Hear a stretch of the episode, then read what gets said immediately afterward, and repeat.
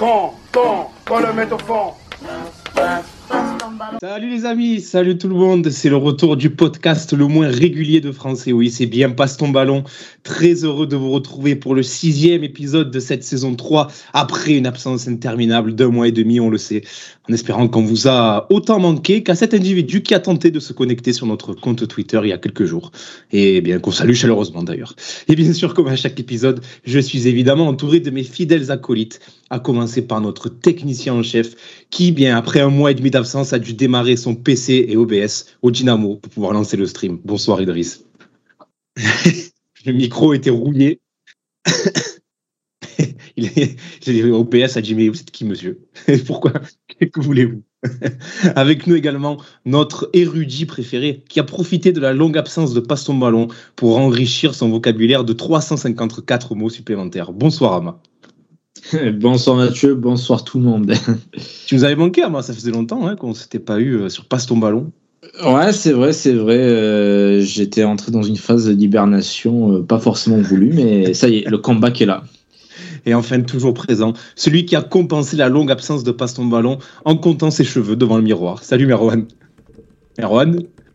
Ah, il est peut-être mute, comme Merwan, dès que je, dès que moi, je, pensais, je pensais vraiment t'accueillir comme il se devait en parlant de calvitie, mais non. Tu restes. Mais allô, j'ai en fait euh, j'étais en train de compter mes cheveux et il y, en a vraiment beaucoup. Donc euh, j'ai oh j'étais occupé, je t'ai pas entendu. Euh, on, va on va raconter l'anecdote. On sait, vous savez qu'on avant de prendre l'antenne, on se retrouve tous 10-15 minutes avant sur Skype et. Sauf Ama. Sauf Ama, bien sûr, évidemment, qui arrive toujours au dernier moment. Mais Ama, c'est comme les vedettes, tu sais, il arrive au dernier moment. Et, du coup, Merwan nous a mis la, sa caméra de, bah, de son téléphone pour nous montrer l'avancée de sa calvitie. Qui ça va, franchement, allez, allez ça va, ça va. T'as son... de la main. Il y en a pas, il y en a pas. Et son chat. Chercher, y en a pas. Il nous a profité aussi pour nous présenter son chat aussi. Ouais, c'est vrai, son chat. ah ouais, j'en ai raté. Non, non. Il y a mon parallèle quand je suis pas là. Plus. Bah t'as qu'à arriver à l'heure. Ouais, bah tu vois, il, il, voulait voir mes cheveux aussi. Mais bon, euh, un peu comme Steven Fletcher, t'es arrivé tard et. Ouais, c'est ça. Il est arrivé, c'est fait de manière un peu compliquée. Mais non, ouais, plus sérieusement, le, le bouton micro ne marchait pas sur Skype, donc euh, désolé de, ce temps de latence. Et moi, en véridique, hein, on m'a pas entendu pendant ta présentation, Mathieu, tout simplement parce que OBS euh, n'a pas reconnu mon micro. Et voilà, tu vois la preuve. Véridique. que c'était pas une fausse présentation, c'est véridique. Moi, je suis arrivé dans le projet déjà enregistré et en fait, je viens de me rendre compte quand les gens dans le chat ont dit qu'ils m'entendaient pas, que en fait que mon, mon micro n'était pas reconnu par OBS. Donc là, je viens de le remettre, tout est bon. La preuve qu'on a, on a, trop été absent là. Là, on est tous perdus. Moi, j'ai dû rechercher mon micro dans le grenier. C'était terrible. On salue tous ceux qui sont déjà présents. Matawar, Ducky Smith, euh, Yanis, toujours fidèle, Kusok, John Davon, Vidam, euh, Yak Barça 59. Ama passe au ballon, je sais pas qui c'est celui-là. Tino Panini, voilà. on vous salue tous. Merci les gars d'être euh, d'être fidèles au poste, même si nous on n'est pas on n'est pas tout le temps fidèles. Hein. Ça fait un mois et demi qu'on qu'on n'a pas fait d'émission, mais on est bien là ce soir et on se retrouve pour euh, pour cet épisode où on va évidemment revenir sur l'excellente forme de l'Olympique de merveille, toujours solide deuxième de Ligue 1 et en course en Coupe de France qui l'eût cru. Euh, on, va on, va évidemment évoquer les récents matchs tout en se projetant bien sûr sur le grand rendez-vous de dimanche face au PSG à domicile, le deuxième de ce mois de février. Et puis on parlera évidemment comme d'habitude des individualités et de la suite de la, saison. On essaiera de se projeter un petit peu là jusqu'à jusqu'à la fin de saison. Donc vous l'avez compris les gars, le programme est chargé. Donc sans plus tarder, passe ton ballon saison 3 épisode 6. C'est parti, Idriss Jingle. Les gars, avant de débuter, j'ai quelque chose quand même là. Après trois ans de running gag à ce sujet, trois ans à l'espérer événement, à en rêver sans trop y croire. Ça y est, on peut enfin le dire sérieusement, messieurs, sans que ce soit une boutade. Oui, messieurs, on y est. Nous sommes fin février et l'Olympique de Marseille joue le titre. Ah, ça fait du bien. ça fait du bien de le dire sérieusement parce que vous, vous, connaissez le Quel plaisir. qu'on a depuis des années où, après une victoire, on s'amusait à dire est-ce qu'on joue le titre? Mais là, on le joue vraiment, les gars. On le joue vraiment. C'est, c'est, fou. Mais j'ai envie de vous demander, les gars, à quel degré on peut y croire? Euh, parce que bon, on sait que c'est, on a eu ce running gag. Là, on le dit parce qu'on n'a jamais été aussi proche du, du, du, PSG sur les restantes années. Mais à quel degré peut-on y croire, les gars, vraiment? Est-ce qu'on a le droit d'y croire à 100% Est-ce qu'on, est-ce qu'on est quand même dépendant de ceux qui sont devant nous? Dites-nous tout, les gars.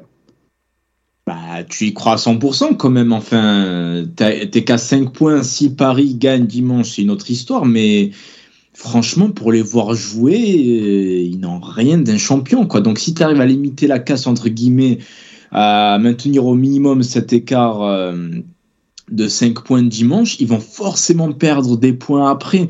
Ils tomberont pas chaque dimanche contre des équipes aussi naïves que Lille.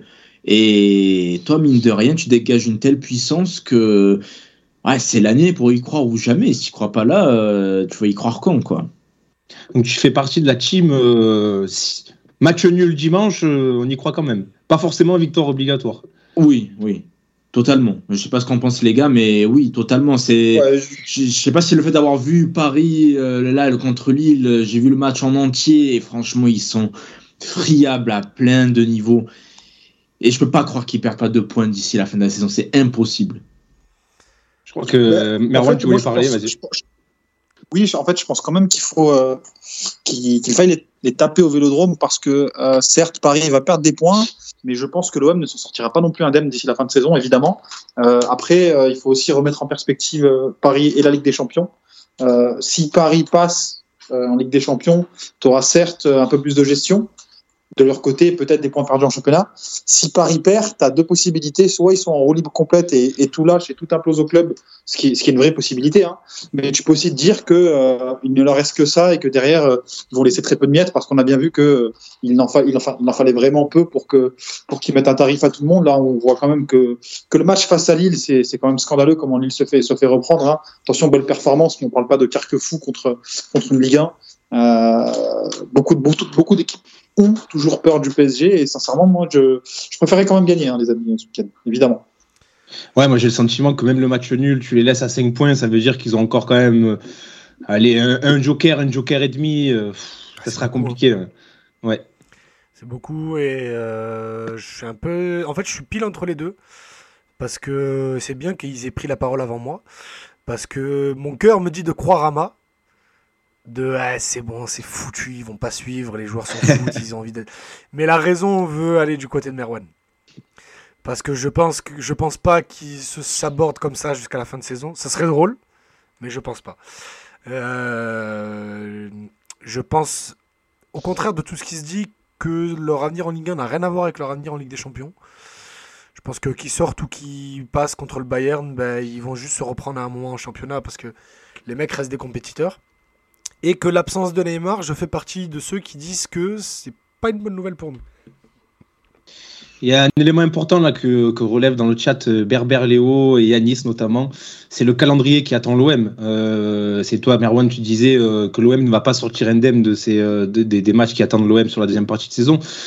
Il y a quand même un déplacement à Rennes là, la semaine suivant euh, le classique là. Euh, on sait que Rennes, je crois que c'est la meilleure équipe à domicile de Ligue 1. Si je dis pas de bêtises, à vérifier, mais je crois qu'ils sont leaders euh, du classement à Et domicile. regarde, je t'ai mis le classement de Ligue 1 sur Twitch. Euh, ah ben parfait. Parfait, parfait. Mais à domicile, ouais, ouais, donc c'est la meilleure équipe Rennes. Euh, tu vas quand même te déplacer à Lyon, tu vas quand même te déplacer à Lens, à Lille. Et on est la meilleure équipe à l'extérieur aussi. Mais, on est la meilleure équipe à l'extérieur. Tu peux le voir comme ça aussi, bah. mais c'est quand même des déplacements. Enfin, sur Lille, Lens, Rennes, Lyon, là par exemple, les quatre matchs que cite Yanis, euh, je nous vois mal faire euh, 10 ou 12 points. Quoi. Il y a Oui, forcément un match oui, où tu vas te. Mais je suis en train de regarder le, Lyon- le- le calendrier de, de Paris, pardon, et à un moment donné, ils vont faire Rennes, Lyon, Nice, Lens. Euh, ces quatre matchs d'affilée. Alors, on peut penser ce qu'on veut de, de Lyon notamment, mais bon, ça reste quand même une grosse affiche sur le papier où ils peuvent se sublimer. Bah, eux aussi, je ne les vois pas faire 12 sur 12 hein, sur euh, ces quatre matchs. Donc, euh, vraiment, euh, je pense vraiment qu'on a nos chances. Hein. Bah, je suis... On, on- on m'entend bien, euh, messieurs? Oui, Oui, bien bien sûr. sûr. Super, super. Oui, bah, je suis complètement d'accord. Après, moi, je. Vous savez, en ce moment, il y a ce grand sujet. Oui, mais il faut pas toujours y croire au titre. Attention, il faut gagner à Toulouse. Il faut gagner. Il faut bien monter dans le bus. Il faut bien mettre son sac, mettre un peu de gel le matin. Je trouve qu'on est dans, le, dans le pessimisme. Euh, évidemment, tu as un calendrier et tu as totalement raison de le souligner, Matt. Euh, Rennes, ça va être compliqué. Lille, ça va être compliqué. Mais au bout d'un moment, si tu ambitionnes d'être la deuxième équipe de France ou, euh, en l'occurrence, cette saison, gagner le titre, bah, c'est des points que tu dois aller chercher. Quoi. Enfin, on va pas se mentir. Aujourd'hui, tu es l'une des équipes en Europe qui a le plus investi sur le mercato d'hiver. Je crois, je crois que tu es la cinquième équipe qui a mis le plus d'euros en janvier. Bah voilà, bah, faut qu'il retourne sur investissement, faut, faut assumer le statut des joueurs que tu prends. Tu vas prendre Malinowski, tu vas prendre Unai, qui est un des plus grands espoirs du football mondial depuis la Coupe du Monde euh, récemment. Euh, tu vas prendre Vitinha, le plus gros transfert de histoire du club. Bon, maintenant, faut performer, tu vois. Vidam qui nous dit aussi, puis même s'il s'effondre, il y a un club qui va aussi jouer le titre, c'est Monaco. Et euh, moi, j'ai mis dans le, dans le conducteur, là, j'ai mis Monaco les casse-burnes de service. Euh, les gars, faut qu'on en parle de, de, Monaco parce que franchement, ils nous font chier. Moi, j'ai, non, mais c'est fou, j'ai l'impression qu'il y, y, y a, trois semaines, on avait 54 points d'avance sur eux. Mais non, non, en fait, là, ils sont juste là, ils sont derrière. Ils n'arrêtent pas d'enchaîner, ils n'arrêtent pas d'enchaîner. Les gars, eux aussi, ils peuvent légitimement croire au titre. Hein. Ouais, totalement, totalement, parce qu'en plus leur remontée là, comparé à la saison dernière, ils l'entament beaucoup plus tôt et ils ont un effectif, notamment offensivement, qui est bien fourni.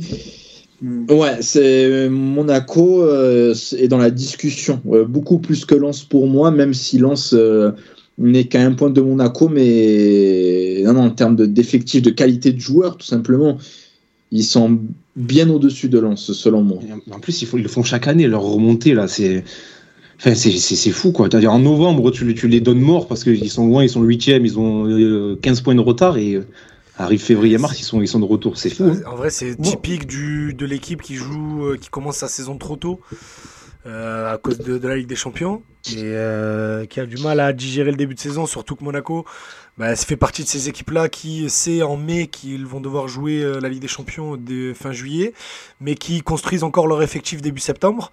Ce qui fait que tu détruis ton début de saison, mais que après, ben, les individualités et la construction de ton effectif t'emmènent à cette obligation de résultat. Après, on parlait de notre calendrier. Le calendrier de Monaco est quand même aussi sérieux. Et avec la Coupe d'Europe en plus. Avec la Coupe d'Europe en plus, on va voir ce qu'ils feront contre le Bayern euh, jeudi, mais normalement ça devrait aller. Mais bon, encore que. Et au contraire de nous, et euh, si vous êtes des auditeurs euh, réguliers de Passe ton ballon depuis 3 ans, vous savez que je dis rarement du bien de l'effectif. Mais euh, ils ont une profondeur d'effectif qui laisse quand même pas mal à désirer. et leur jeu est tout aussi énergivore que le nôtre, on l'a vu lors de, la confrontation au Vélodrome. Et que sans. T'es pas à l'abri d'un Golovin qui se pète, d'un beignet d'air qui va, à un moment donné, comme tous les ans, connaître un petit creux d'efficacité. De, et ben après, bah, qui est-ce qui va porter ce Monaco-là? Bah, C'est pas Crépin euh, Diata bah, et Youssouf Fofana. Hein. Bah non, je suis pas d'accord sur la profondeur d'effectif de Monaco quand même. Ils ont une euh, profondeur d'attaquant, mais au milieu de terrain, regarde, euh, Matazo c'est léger. Crépin Diata, déjà c'est titulaire, ça n'a rien à faire là. Après, tu arrives très vite sur du Smile Jacobs derrière. Après, oui, devant, il y a du monde. Mais après, ça reste pas non plus. Ils ont même rappelé Maxima cet hiver qui était prêté, je crois, en Ligue 2. non, il était à Lorient, il était à Lorient. Pardon, dans une Ligue 1. Ben, moi, je, je, je, suis assez d'accord avec, avec Idriss. Euh, certes, moi, euh, enfin comme vous, je la constate, la remontée de Monaco. Euh, et c'est vrai que pour moi, c'est plus que Lens, c'est peut-être un peu plus crédible de, de ce point de vue-là. C'est une équipe de, de série, mais euh, sincèrement, moi, Paul Clément, j'ai toujours eu du mal. je vois pas vraiment quelle est l'identité de jeu de Monaco. Et encore, je n'irai même pas jusqu'à ce que dit c'est-à-dire que pour moi, c'est même pas une équipe qui a un plan de jeu énergivore. C'est une équipe qui bénéficie de grosses individualités. Mais derrière, quand ils sont mis en difficulté, euh, sincèrement, je ne vois pas ce supplément d'âme qu'il peut y avoir à, l'OM, par exemple. Et sincèrement, je pense que le principal ennemi de l'OM en cette fin de saison, ce sera l'OM lui-même parce que on a tout qui est ouvert dans le sens où euh, je pense qu'on a un meilleur effectif que Monaco, on a moins de matchs à disputer, mais voilà, on a aussi cette instabilité qui est, qui est quand même récurrente, euh, récurrente chez nous tu parles de, de voyant ouvert, ça me permet de faire la transition avec une, une stat quand même euh, qui est parlante, qui, qui est assez, euh, assez équivoque sur la forme de l'OM. Depuis le match face à Tottenham, donc rappelez-vous Kolasinac, le but d'Oiberg à la fin, l'OM c'est 14 matchs, toutes compétitions confondues, 14 matchs, 12 victoires, un nul, une défaite, donc c'est assez impressionnant. Et j'ai envie de vous demander les gars, depuis quand l'OM n'a pas été aussi, aussi fort, aussi, aussi impressionnant tout simplement? Est-ce qu'il faut remonter à 2010 Est-ce qu'on peut remonter à 2015 pour euh, sous Bielsa?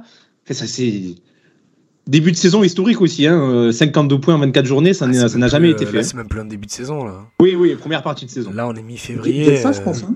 Et Bielsa, en vrai de vrai, au final, euh, Bielsa, tu as deux périodes qui sont catastrophiques pour ta saison. C'est février et avril. Février, c'est saison là, les 7 victoires. Oui, ouais, bah après, bah, ça reste un début de saison et statistiquement, l'OM de Tudor l'a déjà battu. Après. Non, non, euh, en termes d'impression, tu vois. En termes d'impression, oui, ça, ça, ça t'as raison.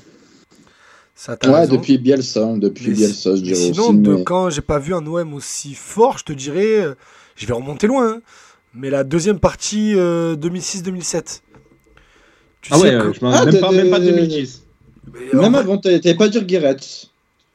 Ah non, parce qu'au final, il y a plein de temps d'arrêt dans cette période 2007, 2008, 2000, 2009 là.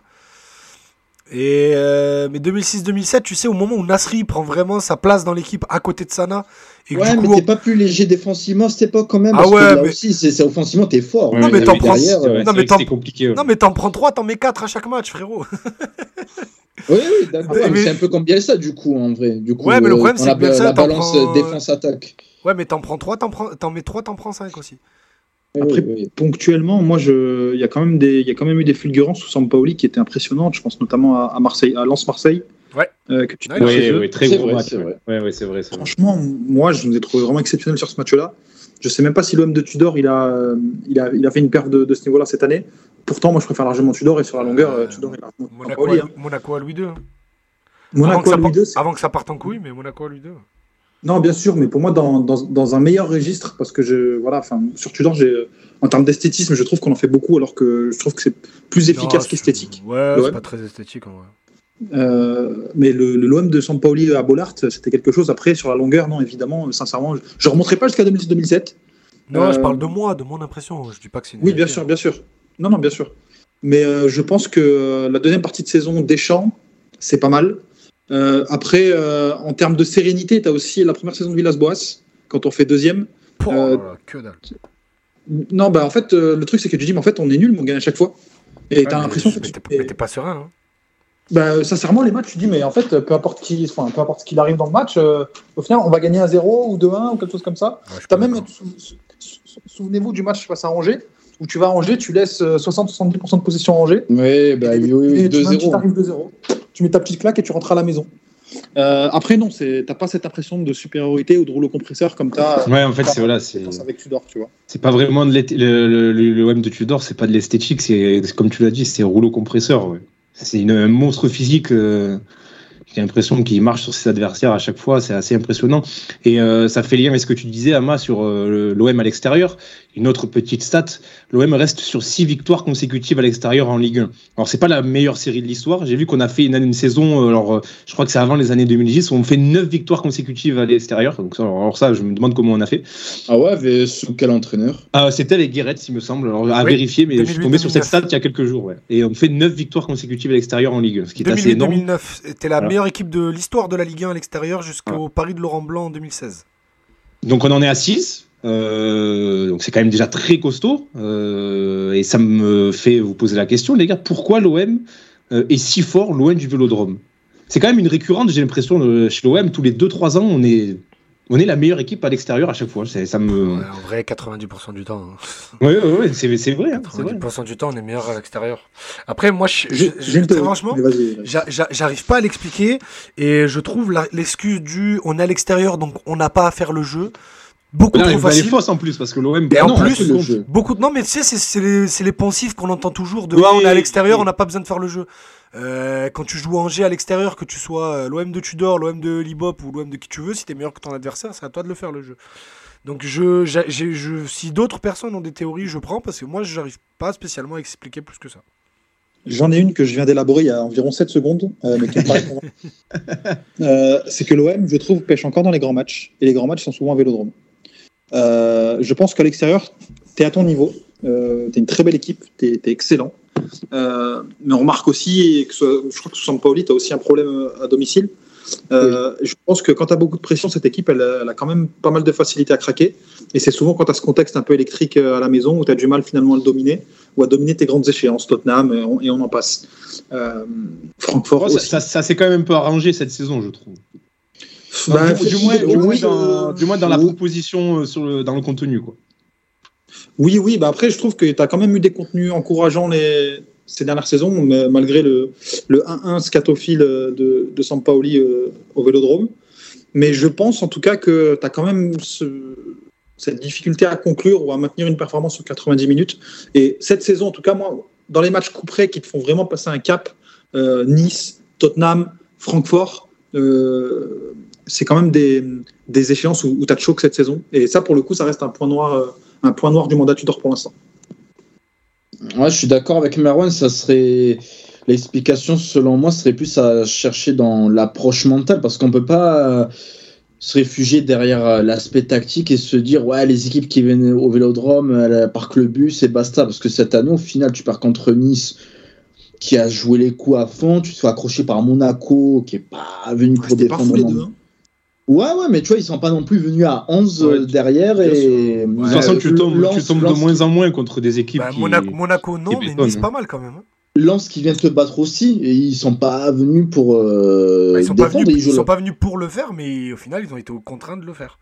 Oui, ils ont été intelligents, mais je veux dire, c'est- c'était pas non plus dans la caricature, c'est ça que je voulais dire. Ouais, ouais, non, Mais c'est pour... mais c'est pour ça qu'on a un moment excitant de la saison, parce que là, tu as un contre-exemple, c'est le OM-PSG au Vélodrome, où tu gagnes, et tu gagnes avec la manière. Euh, donc là, c'est maintenant, en fait. Moi, j'ai pas envie forcément de condamner Tudor sur les gros matchs, euh, du moins sur les, sur les matchs marquants, parce que c'est vrai que jusqu'à jusqu'à présent, c'était euh, c'était mauvais. Euh, mais tu as ce contre-exemple-là qui montre qu'en fait, c'est possible. Et surtout que peut-être qu'il y a, en tout cas, je pense, euh, c'est possible qu'il y ait eu un déclic dans l'effectif, donc, euh, donc à voir. C'est ce que dit aussi Ducky Smith dans le chat. Au MPG, le contre-exemple, c'est vrai que c'est euh, le match face à Paris qu'on a fait en Coupe de France. C'est le match qu'on attendait depuis des années euh, dans un gros match au Ah, Vélodrome. Franchement, il m'a fait tellement plaisir ce match, franchement. Ça, ça, Euh, mais c'est- c'est vrai, ça fait des années qu'on l'attend ce match et on l'a eu. Franchement, au-delà de. Même Idriss est content. Même Idriss. Ah ouais, putain, mais en plus au Phocéen, j'ai mis 10 à Rongier, j'ai cassé le système de notes. ah non, ça a été incroyable. Juste. euh, En fait, juste qu'on arrête ce truc de on... ah on sait jamais, ils vont vite. Oui. Non, frérot, on les attrape par la gorge, on les plaque contre le mur, on leur met des grandes claques dans la tête. juste ça, de l'agression pure et dure. On était sur on en le-. Quel On était sur le style, euh, sur le style de jeu, les gars. On parlait d'esthétisme, de rouleau compresseur. Euh, Est-ce que finalement, c'est pas le style qui colle, de style de jeu qui colle le mieux au club? Euh, On sait qu'on en a beaucoup parlé, mais j'aimerais qu'on s'attarde un peu dessus. Euh, on connaît la devise du club, droit au but. C'est exactement ce qu'on voit euh, cette saison. Une équipe qui, qui se projette à beaucoup, des défenseurs qui sont les premiers attaquants. Finalement, c'est ça qu'on attend de, de l'OM. C'est une équipe que, comme tu l'as dit, Idriss, qui prend son adversaire à la gorge et qui lui met des claques. Bah, Ah oui, euh, oui. c'est exactement ça. C'est euh, c'est exactement ça. Euh, J'en parlais avec quelqu'un qui travaille dans le foot et qui ne supporte pas l'OM. Et on en parlait sous Sampaoli. Il me disait, mais l'OM, enfin, ce que fait Sampaoli, c'est quand même étrange parce que ça colle pas forcément à l'ADN du club. Et, et le public a été franchement réceptif à ce que faisait Sampaoli. Bon, pas, pas sur la fin. Et derrière, en fait, tu vois que Tudor vient, récon- vient euh, réconcilier en fait cette dissonance qu'il y avait euh, avec le club jusqu'alors, où bah, tu as un football euh, de malade mental, un peu comme comme, comme l'est ce club et, et- et le contexte qui l'entoure. C'est on ne calcule pas, on y va à fond, on est sûr de nos forces et puis on essaye euh, d'écraser un peu tout ce qui bouge.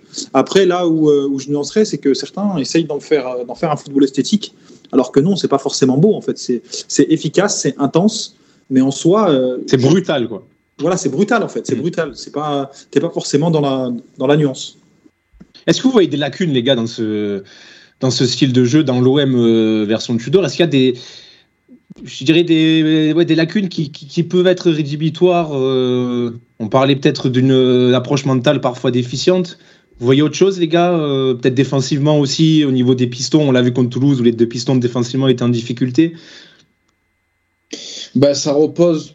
En fait, ce système repose donc sur l'enthousiasme collectif, mais mine de rien, à certains postes clés, sur la performance individuelle euh, des joueurs. Genre, si tu un Sanchez qui est dans un mauvais jour devant, eh, c'est compliqué. Idem pour les pistons. Donc, euh, c'est sur euh, cet élément-là que je dirais que c'est un peu bancal, entre guillemets. Mais bon, on peut pas avoir de système parfait et qui plus est quand on s'appelle l'OM et qu'on n'a pas des fonds illimités pour tripler les postes, avoir des joueurs de qualité tout le temps, tout le temps même en backup. Là, ce qui est fait me convient totalement et pour l'instant, c'est en train de nous mener vers de très belles choses potentiellement.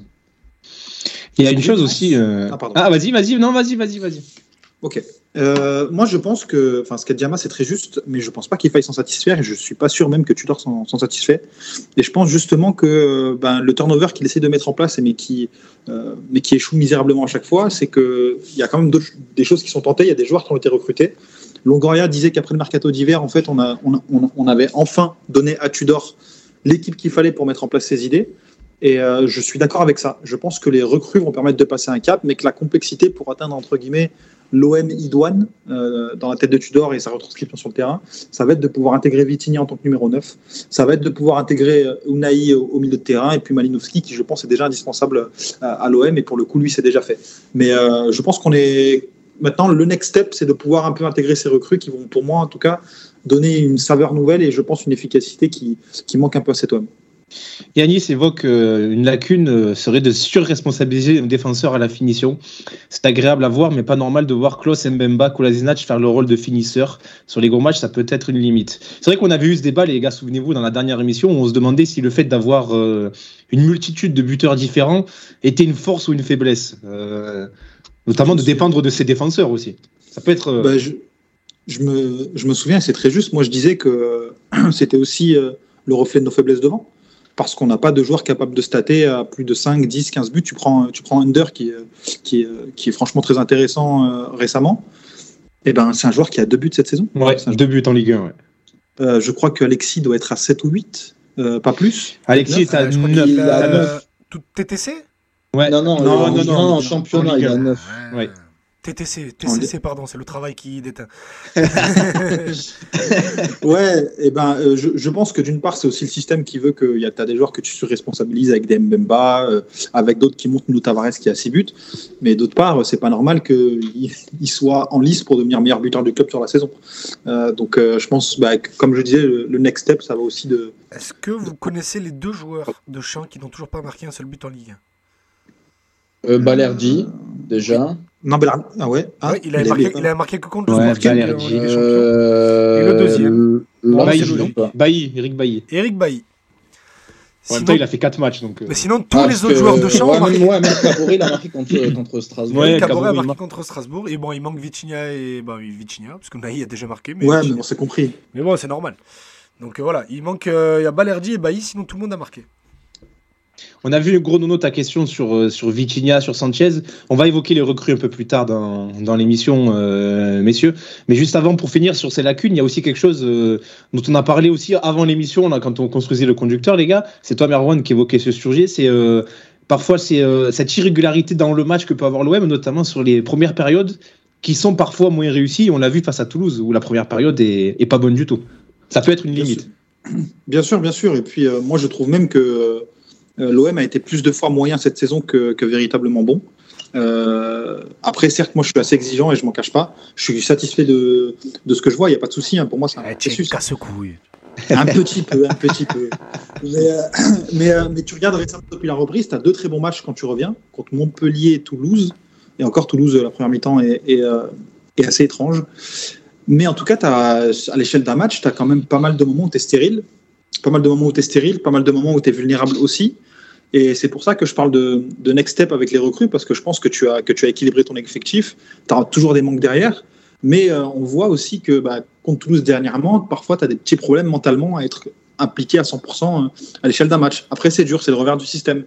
Mais quand on un match comme ça contre Toulouse, tu as Verretou qui arrive à la mi-temps, qui te dit on est à côté de nos pompes, etc. etc. Et pour qu'un gars neutre comme lui le dise, euh, pour le coup, je le salue parce qu'il il a, quand même été extrêmement honnête et, intéressant sur cette sortie. C'est que pour moi, en tout cas, euh, tu avais, avais, un problème qui n'était pas forcément du ressort de Tudor parce qu'à mon avis, le Croate, il a vraiment dû leur sonner les cloches à la mi-temps. Ah ben c'est ce qui a été dit, je crois, par les joueurs euh, en zone mixte après. Parce que quand tu regardes les réactions, tous disent qu'ils se sont fait un petit peu bouger à la mi-temps, et à juste titre d'ailleurs, c'était, c'était, mérité. Les gars, euh, avant de, se concentrer sur, euh, bah, sur le match de dimanche, j'aimerais qu'on parle un petit peu des individualités, là, de, de ce qu'ont donné nos joueurs là, sur, sur le mois et demi qui, qui vient de s'écouler. Est-ce que vous avez des, des phénomènes sur, euh, depuis début janvier? On rappelle qu'on s'était quitté avant le match face à hier, donc ça fait quand même un petit moment, il y a eu quelques matchs depuis. Quel joueur là vous avez envie de mettre en avant, messieurs, sur, sur ce mois et demi de compétition? Alors moi, euh, ça, ça, va avoir beaucoup de valeur par rapport à tout ce que j'ai dit sur lui depuis qu'on a créé cette émission. Mais je ne changerai pas de mot parce qu'il a le droit de progresser aussi. C'est Valentin Rongier. Je croyais que tu allais dire du bien d'André Pierre Gignac, là, comme ça, euh, sorti de Jamais de la vie. euh, non, je le, trouve, euh, je le trouve à un niveau ahurissant. Euh, je, le truc, c'est qu'on avait cette réflexion euh, en off dans le bureau du Phocéen euh, après le match de dimanche. Le truc, c'est que bon, il, il, sera obligatoirement, enfin, normalement, dans la liste euh, de Deschamps en mars. Ah, tu le- crois? Je, ah, je suis pas sûr. Voilà, franchement, c'est obligatoire et je vais te dire pourquoi. Parce que ces deux concurrents euh, au bleu, ce sont ses deux coéquipiers.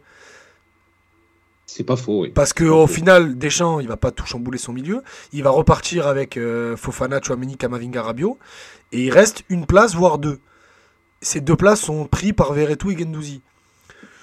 Je pense vois- que Fofana, il est assuré en équipe de France. Mal- je- malheureusement, mais oui. Ouais, je pense. ouais.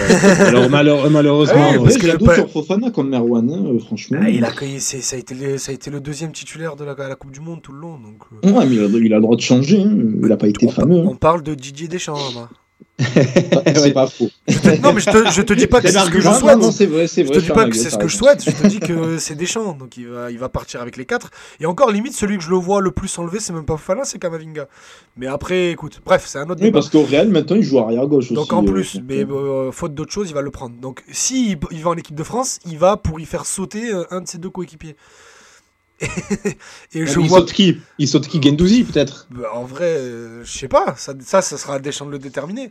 Dans la logique, oui, parce que de toute façon, il joue au même poste que l'autre qui est à côté de lui, et qui est pas non plus mauvais hein, depuis le début. de la- Bah ouais, mais, ouais. Mais Rongier, il, Ron- Rongier, vrai, il est, il est pas fort. Il est, il Oui. est incroyable, incroyable.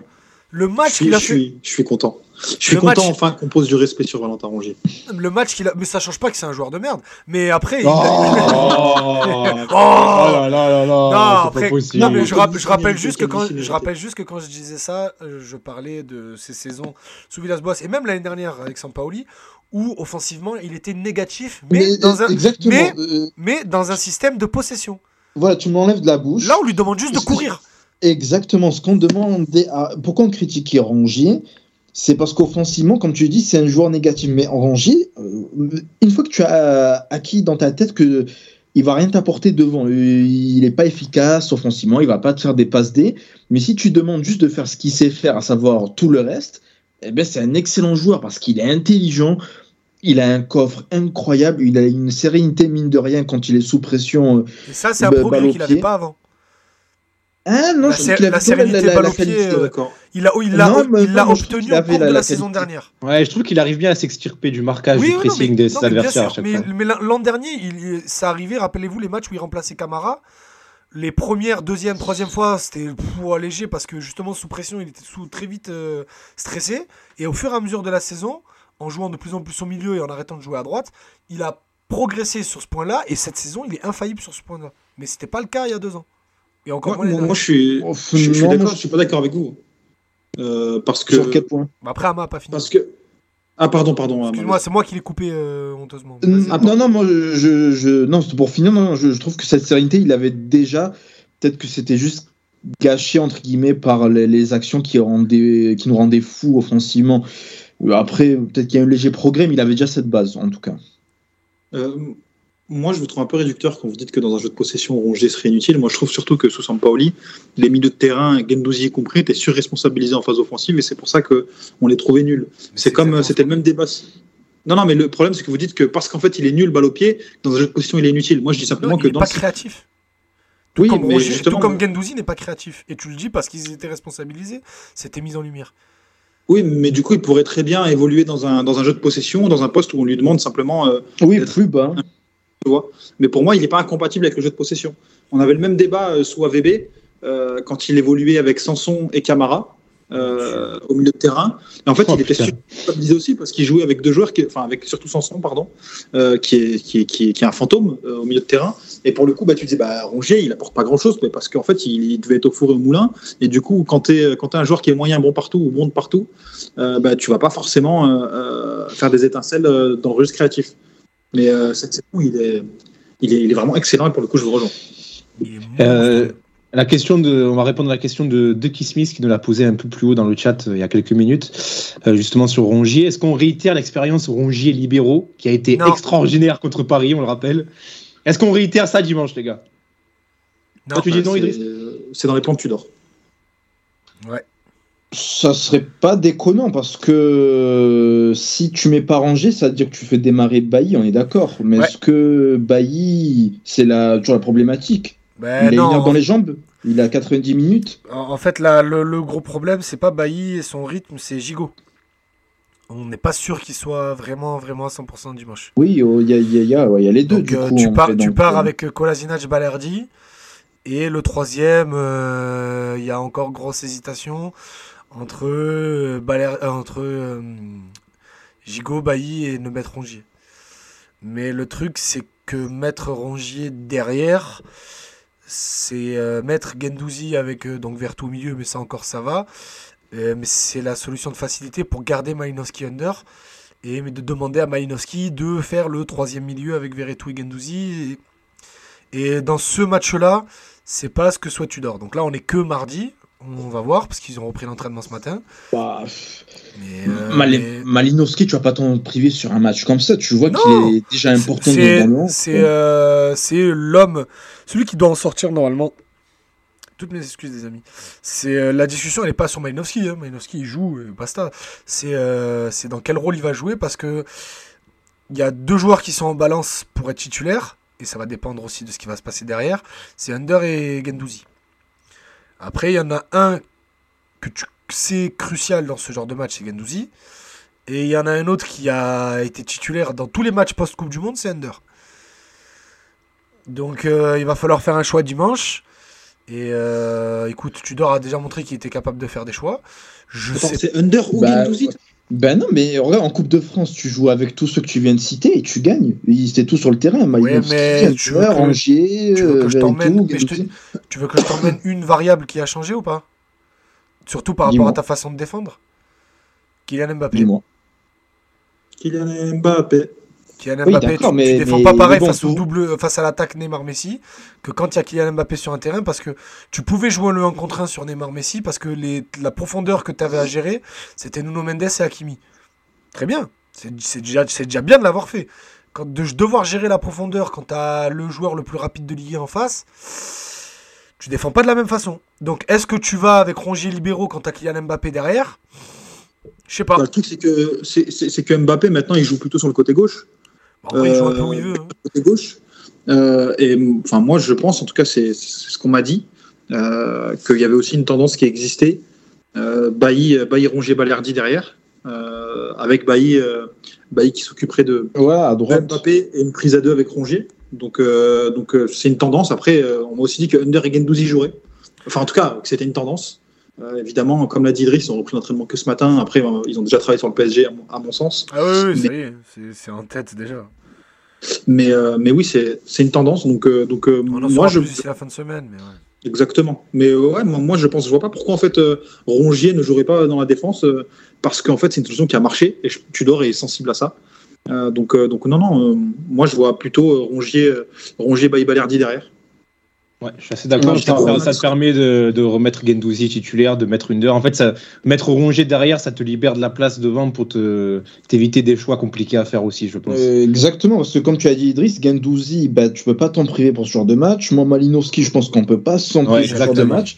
Et même s'il y a la variable euh, Mbappé, ben mine de rien, tu dois aussi toi construire ton 11 par rapport à tes forces. Tu as pas de... Mbappé, c'est un joueur hors norme dans tous les cas. Donc, euh, tu mets Mbemba ou Bailly, a priori, sur le papier, Mbappé, il doit les traîner normalement sur le papier. Mais au final, si tu fais un 11 cohérent sur tes forces, ben, tu peux contourner ce problème et, et les battre comme tu l'as fait en Coupe de France, même s'il n'est pas là. Même s'il n'était pas là, pardon. Les gars, pour conclure sur Rongier, euh, une question. Est-ce que vous êtes d'accord avec l'immense Daniel Riolo qui dit que Valentin est meilleur que certains milieux du Paris Saint-Germain? En ce moment, oui, mais faut pas déconner quand même. Évidemment. en ce moment, mais faut Mais pas pas- déconner quand même. Par contre, il y a un truc, les amis, je pense que Rongier laissera peut-être une plus grande place euh, à l'OM que Verratti au PSG. Ah, Je- peut-être. Qui sait, qui sait Ça, ouais, ouais, c'est pas faux. C'est une bonne c'est- réflexion. oui, oui, pourquoi pas, pourquoi pas. Et je, je préfère avoir la carrière de, de Rongier que celle de Verratti. Ouais, bah oui, t'as moins une sensation de gâchis. Rongier maximise son- ses qualités. Ça, c'est Bah, tout à fait. Tout à fait. Les gars, un autre joueur à mettre en avant, euh, hormis Rongier? Ben, Verretou. Enfin, Verretou. pour moi, euh, Sanchez. Verretou. Oui, aussi. Mais Verretou, vous savez, euh, comme moi, j'aime bien son style de jeu, même en début de saison, je, je prenais sa défense et je suis content de voir euh, l'importance qu'il a pris dans le jeu. Aussi bien offensivement que défensivement, il, il permet vraiment de, de bien assurer la transition, d'aérer le jeu par sa qualité de passe, etc. Et même sur coup de pied arrêté, mine de rien, si on a autant marqué cette saison sur coup de pied arrêté, il y est pour quelque chose. Et je trouve qu'il est vraiment bien monté en puissance et qu'il a justifié l'investissement qui a été réalisé sur lui. Mais comme l'a dit Merwan, Sanchez aussi, tu peux le mettre en valeur, surtout que, comme je l'ai dit euh, durant cette émission, s'il n'est pas en forme, ben, tu le sens quand même un peu beaucoup. Dites-nous dans le chat aussi ce que vous en pensez et quel joueur vous voulez mettre en avant. Euh, N'hésitez pas, on a du Balerdi aussi. Sanchez. Ouais, bah, bah, Balerdi, c'est pas, c'est pas trop sa période, euh, pour le coup. Bah, il n'a pas été Il- très bon contre Toulouse. Il Ça fait, moyen. ça fait quelques matchs, c'est euh, c'est compliqué, mais, mais Malinowski, moi, je trouve qu'on sous-estime beaucoup, euh, beaucoup son apport. Je trouve que l'équipe n'est pas la même quand il est là, et je suis D'accord. de le souligner parce que, euh, parce que quand même, il a fait un ou deux matchs très moyens au début, où il était un peu, tu disais, mais il marche, il comprend où il est. euh. Moi j'avais éteint mon micro. Voilà. Le rythme de la Serie A et le rythme de la Ligue 1, c'est pas le même. hein. Euh, Non, non, c'est quelqu'un qui regarde, enfin qui regardait en tout cas beaucoup de Serie A.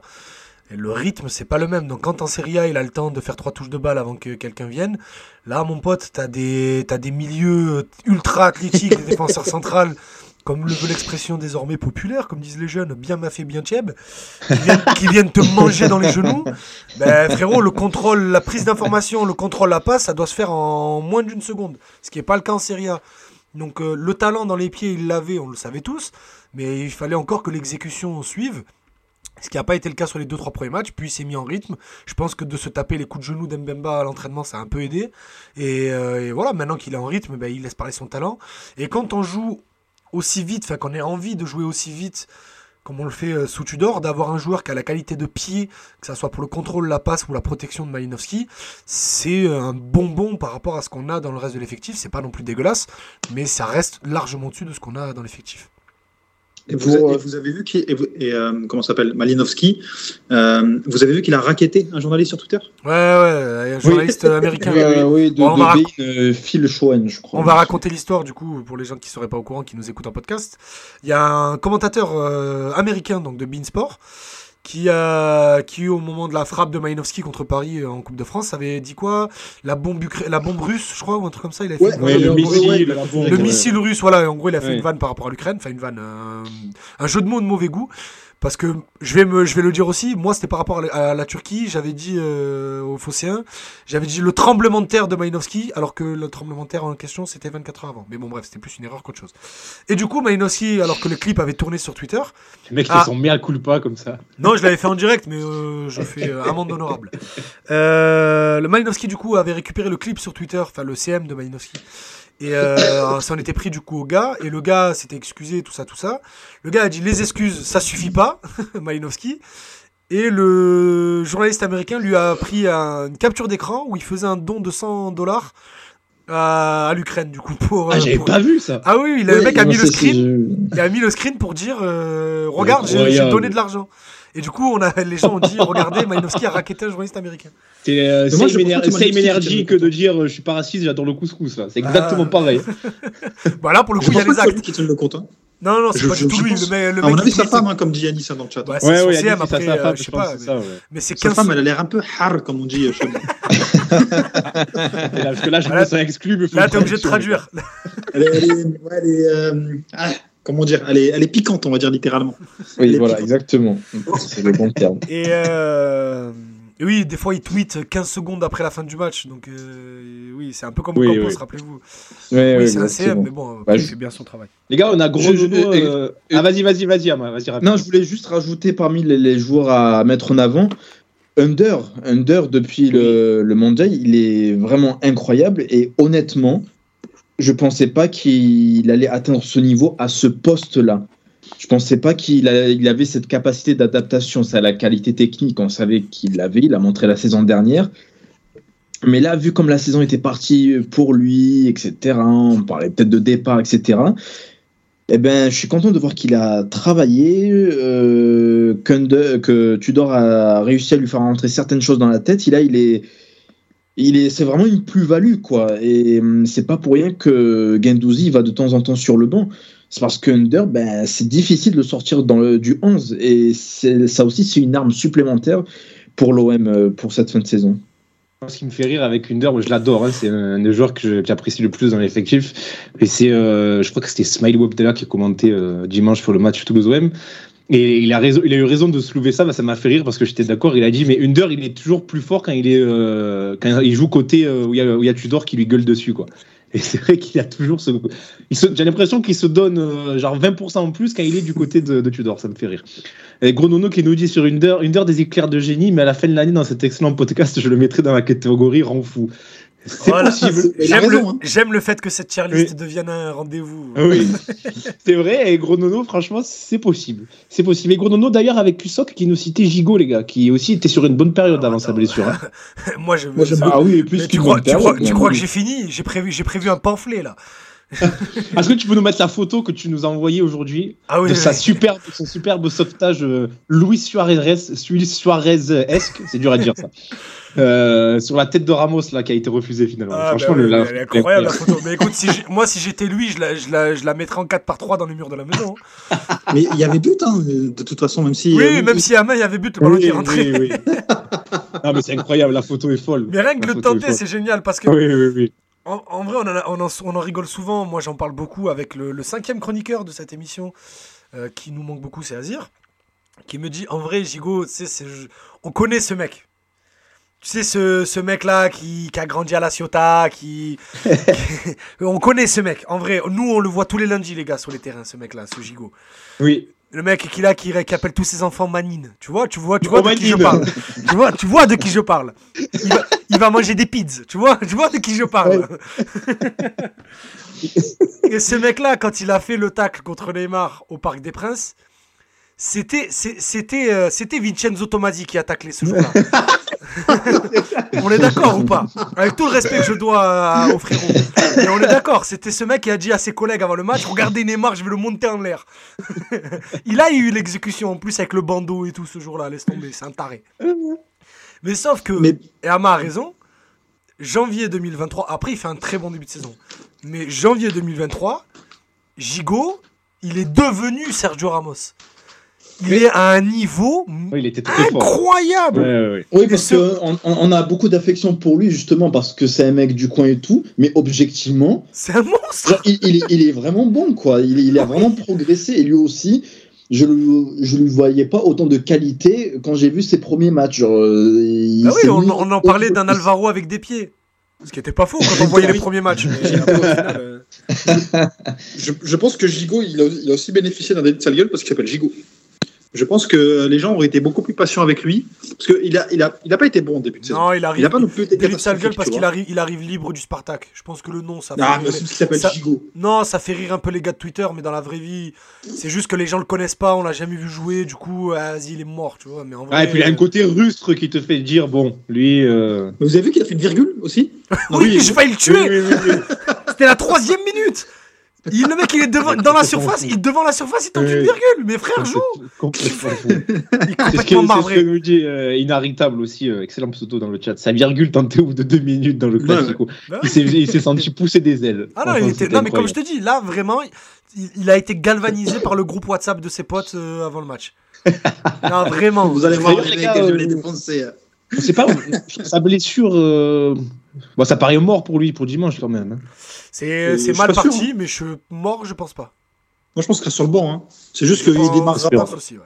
Il y a des doutes euh, et que surtout, ça fait toujours flipper de, de faire revenir un gars qui est pas forcément non plus la tête d'affiche en défense euh, blessé contre le PSG, surtout quand il y a Mbappé derrière, tu vois. Et puis surtout, il faut garder aussi une cartouche crédible sur le banc. Euh, mais bon, bon, on verra. Mais pour le coup, les amis, moi, je voulais revenir sur Under. Je trouve que c'est un vrai sujet. Je sais pas si on a le temps, Matt. Vas-y, Euh, vas-y, rapidement, mais vas-y, vas-y. Rapidement, moi je trouve que Under est, est décisif récemment, mais qu'il est tout aussi énervant. Euh, je pense que l'OM, pour aller voir plus haut, on doit dépasser en fait son profil. Je pense qu'à l'instant T, c'est c'est euh, la solution entre guillemets la plus efficace parce qu'on n'a pas forcément intégré euh, Unai ou, euh, ou Vitinha devant. Mais euh, je trouve qu'il a énormément de déchets, que parfois en termes de, de sens du jeu, c'est quand même limite.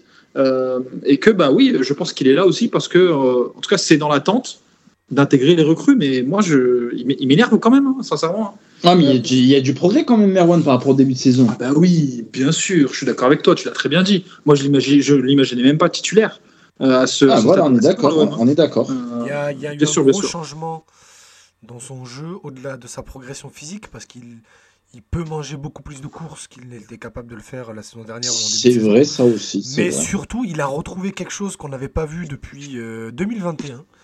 C'est son coup de rein. Ouais, c'est vrai, c'est vrai. Il C'est est- vrai, c'est vrai. Aujourd'hui, il est, il, est, il est de nouveau capable d'éliminer en un contre un, ce qu'on l'a plus vu faire euh, toute la deuxième partie de saison l'année dernière. C'est pour ça qu'il avait perdu sa place au profit de Gerson. Et c'est qu'aujourd'hui, Under, quand il arrive face à un défenseur, ben, il, il est redevenu imprévisible. Il est, encore, il est redevenu capable de faire la différence directement. Et après, ben, sa qualité de pied euh, fait que tu peux jamais le sortir en fait. Tant qu'il a, tant qu'il a les, le- le- encore les jambes. Mais tu sais, quand, même quand il est pas bon, et c'était le cas dimanche, il n'a pas été terrible. Euh, un peu lavé dans, dans- dans la machine à laver euh, toulousaine. Mais il, lui a un, qui fait la diff. Mais il a un tel pied qu'à tout moment, il est capable de te sortir ce centre. Il est capable de te faire cette reprise en déséquilibre euh, sur, ce, corner. Donc, tu veux pas le sortir de l'équipe. Tu peux pas le sortir de l'équipe parce que c'est un mec, je le dis souvent Fosséen, c'est un mec qui. Il est du 85-15 euh, euh, under. 85% du temps, il va servir à rien. Il va faire des choix de Ah, sans ballon, il s'est amélioré. Donc, euh, Oui, oui, oui, mais c'est un truc que j'aime bien garder. Il met- quand, il, quand il a le ballon, il va faire le mauvais choix. oui. Il va être frustrant parce qu'il va pas faire la passe au bon moment ou quoi. Mais le 15 autres du temps, il est capable de te faire gagner le match à lui tout seul. Donc tu le gardes. c'est vrai. Donc tu le gardes. Mais, terrain. mais je pense quand même qu'il va se tirer cet été. hein. Je pense quand même qu'il va se tirer cet été parce Mais que. attendez-vous tous les ans à des, euh, à des renouvellements d'effectifs. Bien sûr, bien sûr. Ça, ça, Il y a, il y a ça, des joueurs, acquis. ça a été prévu au moment de leur arrivée qu'ils allaient partir. Gandouzi, Ah, c'était prévu. Under, c'était prévu. Gerson, c'était pas spécialement prévu, mais écoute, ça arrivait plutôt que prévu. Mais pas aussitôt.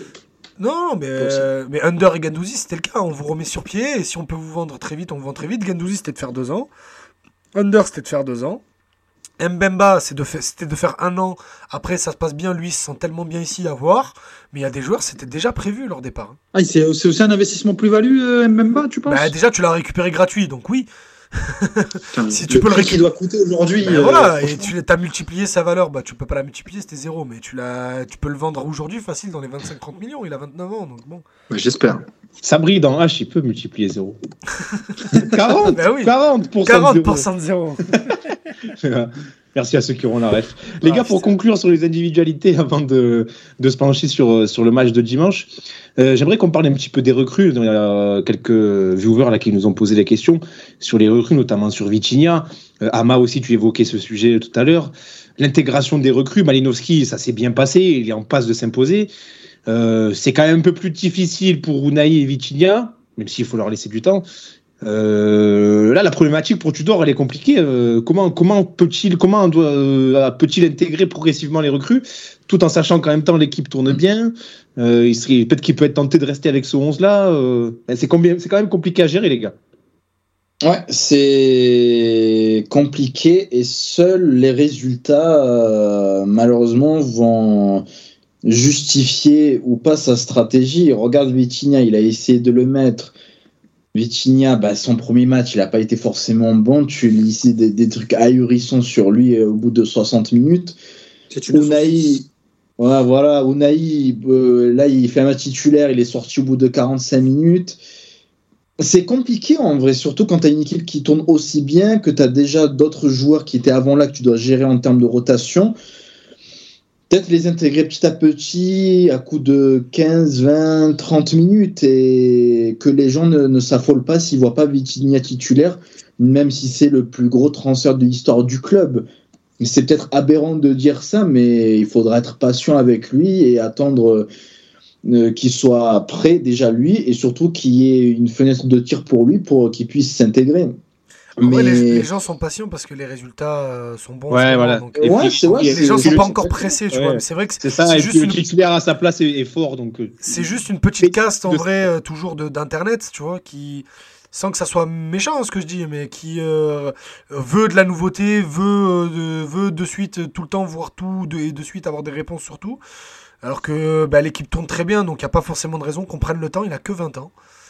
Donc, euh, comme tu l'as dit, Ama, on est dans une équipe qui tourne, dans un système qui est difficile à assimiler. Donc, euh, qu'on se presse pas. Il aura le temps, il a signé 5 ans de toute façon. Donc, euh, et, le, Comment- et, et la saison est encore très longue. Ouais, mais on a, moi je trouve qu'on devrait aussi, euh, enfin, commencer à lui donner des minutes. euh, Par exemple, contre Toulouse, tu peux le faire rentrer un quart d'heure de la fin. Ça, pareil, oui. le match avant. Ben regarde, Euh, au final, contre que- Toulouse, Igor Tudor a beaucoup de mal à leur faire confiance pour l'instant parce que les... on a du mal à plier nos matchs. Oui, oui, non, mais. Donc, euh, et regarde, tu mais vois, il y, on- il y avait 3 à la 75e minute. Hein. Ouais, ben regarde, au final, il y a 3-2 à la 83e, tu vois aussi. Donc, il- Bien sûr, il- mais non, mais je te, je te dis pas que je ferai la même chose. Je te, dis, je, te dis qu'il est frileux. Après, re- regarde Unai, euh, il rentre, euh, il rentre euh, à 3-1. C'est Ah, mais bien sûr. C'est juste Vitinha qui, qui est un peu. euh, voilà, parce que ça implique de faire sortir Sanchez, en tout cas dans l'esprit Tudor. Euh, donc, il veut euh, piano-piano. Mais moi, j'aimerais bien qu'on teste Sanchez et Vitinha ensemble parce que je pense que défensivement, tu n'y perds pas à voir, voir le contraire. Et je suis persuadé que Sanchez, il ferait du bien derrière. Et en tout cas, je trouve que tu aurais pu donner plus que 3-4 minutes comme, comme il l'a fait euh, récemment. Sincèrement, je ne vois pas à quoi ça sert euh, pour, pour faire ça. Et je parle même pas de le mettre dès le départ. Là, je, je peux comprendre et, et je pense qu'il y aura le match d'Annecy pour faire ça. Euh, Ouais, je, pense, je vois bien les deux démarrer là, Vitinha, Unai contre Annecy. euh, si tu Et les au lances moins pas là. quelques minutes en plus, quoi. Au moins quelques minutes en Hmm. plus, parce que là, c'est euh, c'est quand même dur. Ouais, c'est pas après, facile pour lui. C'est pas seulement contre euh, Unai et Vitinha, c'est tous les remplaçants hein, qui mettent beaucoup Bien de sûr, temps à rentrer bien en sûr. ce moment. Parce qu'on parle, les gars, il y a, un, vrai, il y a un nom qu'on. Je crois que c'est la première fois de l'histoire de Passe ton ballon qu'on n'a pas prononcé son nom dans une émission. Mais il y a quand même euh, le deuxième plus gros transfert de l'histoire du club. Le feu, plus gros salaire de- du club, qui lui aussi ne rentre plus en jeu. Hein, Bah, qui ne joue officiel- plus. hein. Officiellement, c'est toujours le plus gros salaire de Ah, l'histoire du Payet. club. Payet. Et euh, dont, on parle, et dont on parle même plus. Hein. Bah après, le match contre Nice, sincèrement, moi je trouve qu'il est euh, responsable à 70% du fait que Vitinha ne, ne joue plus actuellement. hein. sincèrement, euh, sin- mais sincèrement hein, le match qui sort à Nice, et tu te dis, mais ça, me rappelle, en fait, ça me rappelle Payet sous André Villas-Boas, vous savez, quand il était vraiment bouffi, euh, qu'il était physiquement, mais à la rue, je crois, comme on l'a rarement vu dans sa carrière, qu'il n'arrivait même plus à... En fait. D- Désolé, euh, euh, euh, opinion impopulaire totale, mais je l'ai pas trouvé mauvais contre Nice.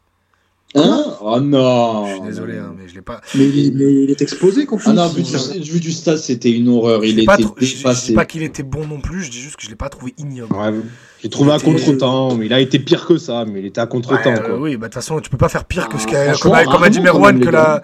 que la saison 2020-2021. Tu peux pas, comme il a dit Merwan, tu peux pas faire pire que ça. ça, oui. dans la Ça, carrière sûr, de oui. Payet. Mais par contre, euh, regarde en début de match, après c'est vrai qu'il perd en confiance et euh, fin de première mi-temps c'est catastrophique.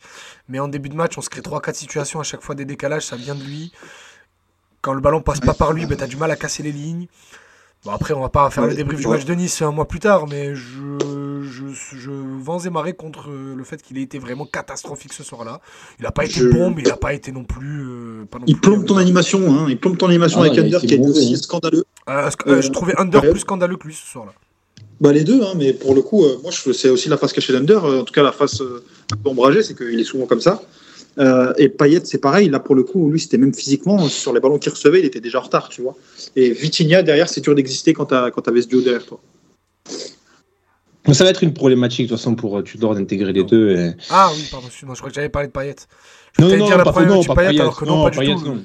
Non, en non, vrai, on, Payet. on- on le, on le dit à chaque fois, mais Payet, il a, Il a acté de toute façon. il a, il a, il a l'impression. accepté son rôle de daron. Il Oui. sait qu'aujourd'hui, il a plus, il peut Oui, il plus, est déclassé, c'est fini. Tu penses qu'il sait ou qu'il a accepté? Les deux, les, Les deux, les deux, ouais, en vrai, de vrai, ouais. en plus, c'est- vous savez, moi, je suis pas euh, le frère de Payet. hein. C'est juste que quand il faut lui taper dessus, on- je suis le premier. Quand il faut pas lui taper dessus, je suis le premier aussi.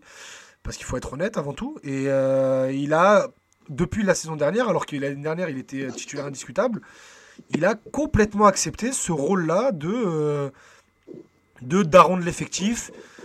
De je, si je suis plus euh, Non, suffisamment. mais tu bon peux être daron de jouer, jouer. Oui, mais s'il y a meilleur que toi, c'est pas grave. Payet, c'est un joueur qui a aujourd'hui à 35 ans. Et malheureusement, euh, il a essayé de combattre ce storytelling toute sa vie, mais ma- ça le pèse de jamais avoir rien gagné. Et donc aujourd'hui, il est juste là en accompagnateur de l'équipe parce qu'il voit qu'il a plus les jambes et aussi que l'équipe se porte très bien sans lui. Ah, C'est aujourd- aujourd'hui un mec qui est en paix avec sa carrière.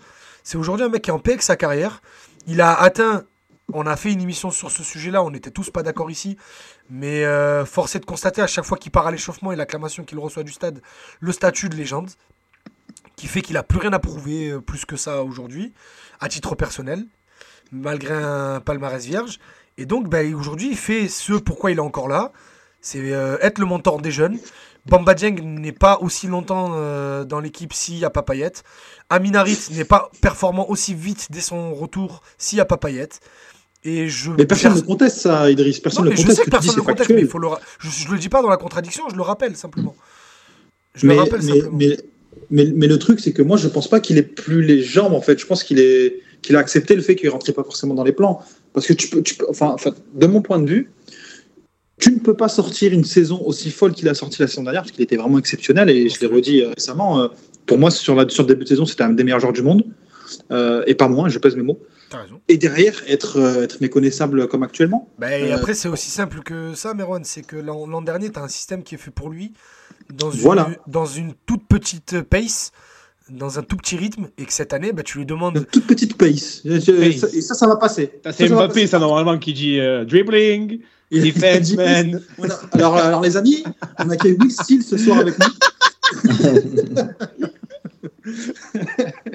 non, mais Et du coup, il est vexé, il parle plus. En vrai, quand je l'ai- quand je l'ai dit, je le savais. Je me dis, putain, ils vont pas le relever. Euh, le T'as pas, eu- t'as pas eu envie de te frapper quand tu l'as dit Non, non. J'écoute beaucoup. Je, je regarde beaucoup d'émissions sur la NBA, du coup, pour moi, c'est logique. Eh, J'ai adoré euh, Merwan, comment il a fait la police. Eh oh, ça va passer ça ça, ça va passer. Ah, mais au moment où je l'ai dit, je le savais. Mais du coup, bref, au- au- au-delà de ce qu'on lui demande, parce que je refuse de juste de dire que Payet il est pas adapté parce qu'on court beaucoup. Il y a des joueurs qui courent pas beaucoup dans cette équipe, ça pose pas beaucoup de problèmes. C'est juste que le ballon doit circuler beaucoup plus vite et que bah, il est, il a, il a pas, il s'est pas adapté à son jeu de jouer comme ça. Ouais, ça, ça, je suis d'accord, mais pour le coup, c'était juste pour nuancer le fait que je pense pas qu'il ait, qu'il ait accepté qu'il était finito, mais plutôt qu'il ne rentrait pas forcément dans les plans. Tu vois. Bah, L'un n'empêche pas l'autre. hein. Ouais, mais bon, je. Les gars, de toute façon, je vais vous mettre tous les deux d'accord. On connaît le scénario. Euh, fina- fi- fi- finale de Coupe de France, on mène 2-0 à la 88e. Il rentre, il prend le brassard, il va soulever le trophée. Voilà, on aura la belle image de Payet, etc. Retraite fin de saison, ça, si ça arrive, ça ou pas? Et retraite fin de saison euh, sur la Coupe de France. Je sais, euh, je sais pas. Pourquoi pas hein. C'est une belle image, mais écoute. Les Marseille gars, on passe, dédicace euh, à. Oui, oui, c'est vrai. On passe euh, au MPSG, les gars. Il nous reste allez, 10-15 minutes d'émission. Évoquer quand même ce match qui nous attend dimanche, euh, qui sera bien différent. On en est conscient de celui en, en Coupe de France parce que ben, en face, il y aura euh, le suivre, génie euh, français. À suivre de 19h45 à minuit sur le fosséen.fr. La promo est faite. Ou à suivre au Vélodrome pour ceux qui sont abonnés. Qui Ouais, bah, la chance d'être- Tu crois que ceux qui sont au vélodrome vont dire Bon, j'y vais pas, il y a Idriss qui commente Imagine- quelqu'un se l'est dit. Ouais, Imagine des qui haters, te fait- ça me fait vraiment Putain, rire des fois quand je lis sur Twitter. T'as vraiment des haters, c'est drôle. Moi Putain, des haters, moi, c'est même pas des haters. Oui, oui, oui, j'adore des fois. Ah, Mais moi- moi j'aime bien parce que Idriss, je tiens quand même à dire qu'Idriss a beaucoup d'autodérision là-dessus et qu'il n'hésite pas à nous envoyer euh, les messages qu'il re- Ah ouais, moi ça me qu'il voit dans le chat et où il dit euh, Oh non, Idriss encore là, c'est pas possible. Les gens comprennent pas que c'est mon travail, que je suis là tout le temps en fait. C'est mon travail. Il y a des gens qui disent Oh putain, mais pourquoi vous avez encore invité Idriss? Ben c'est dans mon contrat, frérot, écoute. C'est là. hein. oh non, Idriss, oh, bah, on va pas regarder, j'adore. C'est génial. Moi ça me Non, mais les gars, sur le match de dimanche, est-ce que, et euh, ça me surprend, ça me trouve le cul, désolé de l'expression de me poser cette oui, question, carrément. mais avant un OM PSG, avant un OM PSG de poser cette question, mais est-ce que l'OM est favori de ce match? Non, quand même pas. Oh là là, on est, on est, on est vraiment à la 50-50, hein? On, on Euh, l'aimerait, mais non. 50-50. 50-50. Pareil, euh, pareil qu'avec moi. Parce que franchement, je- je- je- j'insiste, hein, les matchs du PSG, je les ai tous vus récemment. Au Mais quand, par exemple, en ce moment, le milieu qui a le plus de personnalité chez eux, c'est un mec de 16 ans, ne me dites pas qu'on peut pas les taper. Parce que franchement, Verratti, il est en dessous. Vitinha, que j'aime beaucoup, il est en dessous. Ah, et je parle même pas des fois- tournoi. hein. Exactement. Sinon, Et je parle même pas des Fabien Ruiz et des, des Solaires, etc. Fabien Ruiz, moi, ça fait partie de mes plus grosses énigmes du monde du football. Ah ouais, Je ne comprends pas comment des, Franchement, re- comment des Pas recruteurs. Non, mais même à Naples, hein, moi, j'ai Oh. jamais été fan de ce joueur. Je comprends pas Oh, comment si, des c'est un mecs. joueur élégant, si, Non. qui, qui a quelque chose quand même. Pas d'accord du tout. Moi, je comprends pas comment des gens qui sont payés pour analyser ce sport et donner leur avis sur du sport et qui ont de l'argent en main pour, pour conclure ce genre de transfert se disent à un moment donné que Fabien Ruiz c'est une bonne solution. Je Non, mais Anna, Non, c'est pas une vraie Fabien Ruiz quand même. Pas pour, pas un club qui a, pas, pas pour un gars, on club a trop parlé de. Fabien Ruiz dans cette émission. Là. Pas pour un, pas pour un vrai, club c'est qui a vrai, des c'est vrai, ambitions c'est vrai. pareilles. Je te jure que Fabien Ruiz, à part dans l'OM de Villas-Boas, j'en veux pas. Bon, bref, vas-y, reprends. Amar, reprends. Non, Non, non, du, du coup, je, je faisais un laïus sur leur milieu, mais même, donc il y, a- il y a ça. Euh, Neymar Attends, sera il a- pas là, il- sera pas là, mais Il a dit la Yus, là. Il a dit Ah, la voilà, on est d'accord. Voilà, j'allais dire que, euh, Ah merde, quand c'est moi, euh. Ça, ça fait partie des 350 mots qu'il a appris. euh, Non, mais Ama, il parle en, il parle en lorem ipsum, là. Il va commencer à me chauffer, là. vas-y, vas-y. Neymar sera pas là. Alors on peut se penser ce qu'on veut de Neymar. Parfois il prend des rouges contre nous, parfois il est transparent. Mais là, il va être remplacé par un mec comme Ekitike, Et ticket, attends qui est critiqué par tous les légers. Et derrière, derrière, c'est pas fameux non plus. Ils ont mis Pembele à droite lors du dernier match, il n'a pas été bon. Il, Kimpembe est revenu, il a Ah, été mauvais. Inch'Allah titulaire, de saison. Inch'Allah titulaire Kimpembe dimanche. Et franchement, c'est c'est on est c'est 50-50, mais ça penche un peu pour nous honnêtement, je- objectivement. Euh, sincèrement, je suis d'accord avec toi. Euh, mais euh, dynamique courte, je pense qu'on est favori. Parce que dynamique courte, bah, sur la séquence là, depuis la reprise, euh, on est largement au-dessus, sincèrement. Mais quand même, les gars, on se fait quand même soulever régulièrement hein, depuis, depuis 10 ans. Et même quand, même, quand on affrontait le PSG qui était au plus bas et nous on était au plus haut, bah, on se faisait soulever aussi. Mais euh, 50-50 aussi. hein. Moi, je sais pas ce que tu en penses, Mathieu, mais. Alors moi, ce que j'en pense, c'est que Gronono vient de t'attraper par le col. Dans le chat. oui, il a dit Marwan, j'ai souvenir d'un space Twitter où tu parlais de prendre 3 points dans notre escarcelle. Ça se vaut avec la Ah, c'est pas pareil. Si, si, ça pas se vaut, pareil. ça se vaut. Je te jure, ça se vaut. Mais non, Non, il- non, les amis, frérot, c'est- euh, Cyrano- c'est- Gros, il y a que dans Cyrano de Bergerac que j'ai entendu Cyrano Escarcelle. Ouais, mais là, Je le dis parfois, moi. Il y a 2000 ans, mon pote, c'est pas pareil. c'est pas pareil. Moi, non, je mais pour, moins pour- moi, vous répondre, moi, je suis totalement d'accord. j'accepte, Je suis totalement d'accord avec vous. Moi, c'est 50-50. Moi, Surtout en plus vais- avec le, le- le match qu'on a fait en Coupe de France où j'espère que les joueurs ont pris conscience qu'ils pouvaient le faire. Vas-y, Idriss. Moi, je vais citer la grande euh, Michelle Jones Watson, la meuf de Spider-Man, qui dit Ne s'attendre à rien, c'est le meilleur moyen de ne pas être déçu. Non, mais pitié. Ah, bah, moi, je sur partage Instagram. la Oh non mais attends, oh. Je vais jouer Pas mon si- Raymond, virez-le. je vais, je C'est vais pas- jouer mon Raymond Domenech et de dire qu'on est. dans Malcolm, tu dis Non, Douy, c'était je m'attendais à rien, j'étais quand même déçu. quand même déçu. Lui, c'est la finalité. Là, c'est moi, je me prépare. moi, c'est je préfère partir du principe de, en vrai, je crois qu'on les a énervés et que. Ah, moi, j'ai un peu de ça aussi. Et le storytelling Kiki de Bondy qui a regardé le match devant sa télé euh, mercredi dernier, qui s'est dit, tu vois, sans moi, regarde ce qu'ils font, regarde ce que je vais faire au Vélodrome. En plus, l'autre enfoiré, il est qu'à deux buts de Cavani. Et je le vois bien euh, venir chercher ses deux buts euh, dimanche. Et le, pro- et le, pro- le gros problème avec ça, c'est qu'il en est capable. Donc je, je vais me, me- me garder de trop espérer. Tu vois pas le, le PSG baller euh, faire quelque chose euh, ce dimanche? Vous avez pas vu la, la bio des Kitike sur Instagram? Ouais, Non. Oui, PSG j'ai baller. vu, j'étais cuit ici. C'est J'ai vois, pas- Hugo Étiquette. c'est des pépites. Moi, gars, je, je- je l'appelle Étiquette, moi, ça y est, j'abandonne. Je trouve ce nom incroyable. Idriss, tu parlais de, du Bapar qui est de retour. Euh, donc ce retour couplé à la suspension de, de Chancel Mbemba, on le rappelle, est-ce qu'on n'est pas quand même sur le pire, euh, le pire combo, là, le pire scénario euh, euh, Ouais. comment, comment gérer le comment gérer Mbappé? Je sais que c'est une question que tous les qu'on a dû poser un milliard de fois, mais le joueur hors norme qu'il est, peut-il être stoppé au final? Je sais pas. Je sais pas, parce que en vrai, c'est une question que les défenseurs du monde se posent. Euh, bah, le- problème de la prise à deux, c'est que ça libère Messi. Je sais pas si. Ouais, enfin Messi marche. euh, Messi Ouais, marche. Enfin, pour moi, le pour moi le meilleur exemple, c'est France France Angleterre ou France Argentine, où en fait euh, c'était des prises à 2 à 3 sur Mbappé parce que c'est quand même le seul joueur qui est capable de prendre la profondeur. On ne sait pas ce qu'il adviendra de Hakimi et Nuno Mendes. Euh, Messi, ça sera dans le cœur du jeu qu'il est, qu'il est problématique. Euh, et comme c'est le seul joueur à prendre la profondeur, pour moi, tu, tu fais une prise à 2 à 3, comme, comme a fait bah, Walker, comme le dit Inaritable dans, le chat. Et en tout cas, tu vas limiter la casse. Et c'est pour ça que je pense que Rongier est une solution crédible. Et je pense que Bailly, euh, pour le coup, euh, peut remplacer le chancelier Mbemba euh, en défense. Paillet peut-être une solution. Euh, je sais plus qui c'est qui, disait dans le chat, euh, qui parlait de Bailly aussi pour euh, pour pour, euh, gérer Mbappé, notamment sur la profondeur. Euh, D'ailleurs, les gars, sur euh, on parlait Est-ce que de je peux 11. apporter une, une Ah vas-y, bien sûr, bien sûr. Je suis en train de compter en Ligue 1 euh, cette saison. Mbappé, il y a au moins 1, 2, 3, 4, 5. Il y a 8, 9 matchs où il n'a pas marqué. Donc c'est ça arrive. Hein, Oh, même le si on n'a nul pas cette impression. Ouais, parce que moi, c'est un joueur incroyable, peut-être le meilleur du monde actuellement. Mais voilà, il ne, mar- il ne marque pas à tous les matchs non plus. Donc, euh, bon, Et puis contre Lille, euh, c'était vraiment opération caca culotte de, de la défense lilloise. Sincèrement, les, les buts qu'il met, c'est. ouais, vraiment le, le premier, c'est- euh, incroyable. Et les gars, euh, je crois que c'est toi, Idriss, qui disais ça. euh, Neymar forfait, bonne ou bonne mauvaise Ah, nouvelle Pour moi, c'est une mauvaise nouvelle. parce, parce que déjà, ça va me priver de deux choses que j'aime bien. Ça fait un marcheur en moins déjà. C'est déjà, un mec qui marche, donc déjà, ça me va. Parce que étiquette, mine de rien, bah, la profondeur, il sait la prendre. Après, c'est les pieds qui posent problème.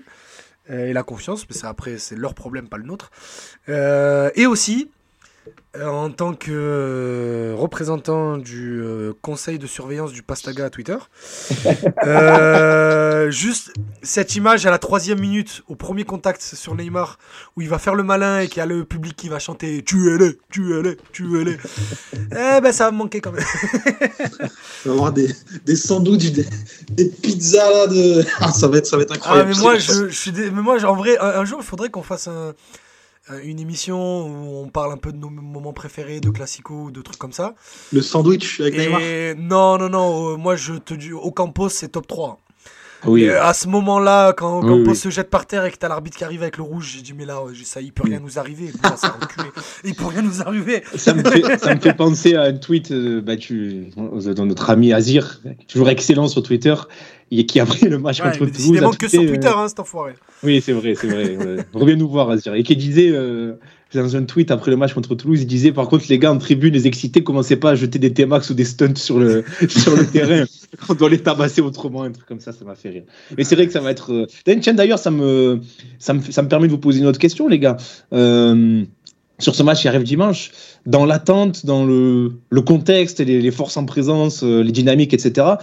Comment on le situe par rapport à l'OM PSG 2015 là, sous Bielsa, où on rappelle les deux équipes étaient encore en lice pour le titre. hein. Euh, L'OM est à ce moment-là à 5 points de Paris. Exactement la même configuration. Et euh, bon, mais par contre, à l'époque, t'étais euh, troisième avec Lyon entre les deux.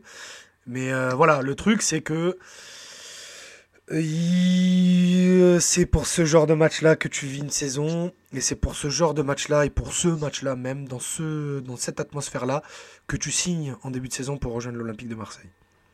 Ouais. Donc euh, tout le monde va faire son travail, aux joueurs de faire le leur.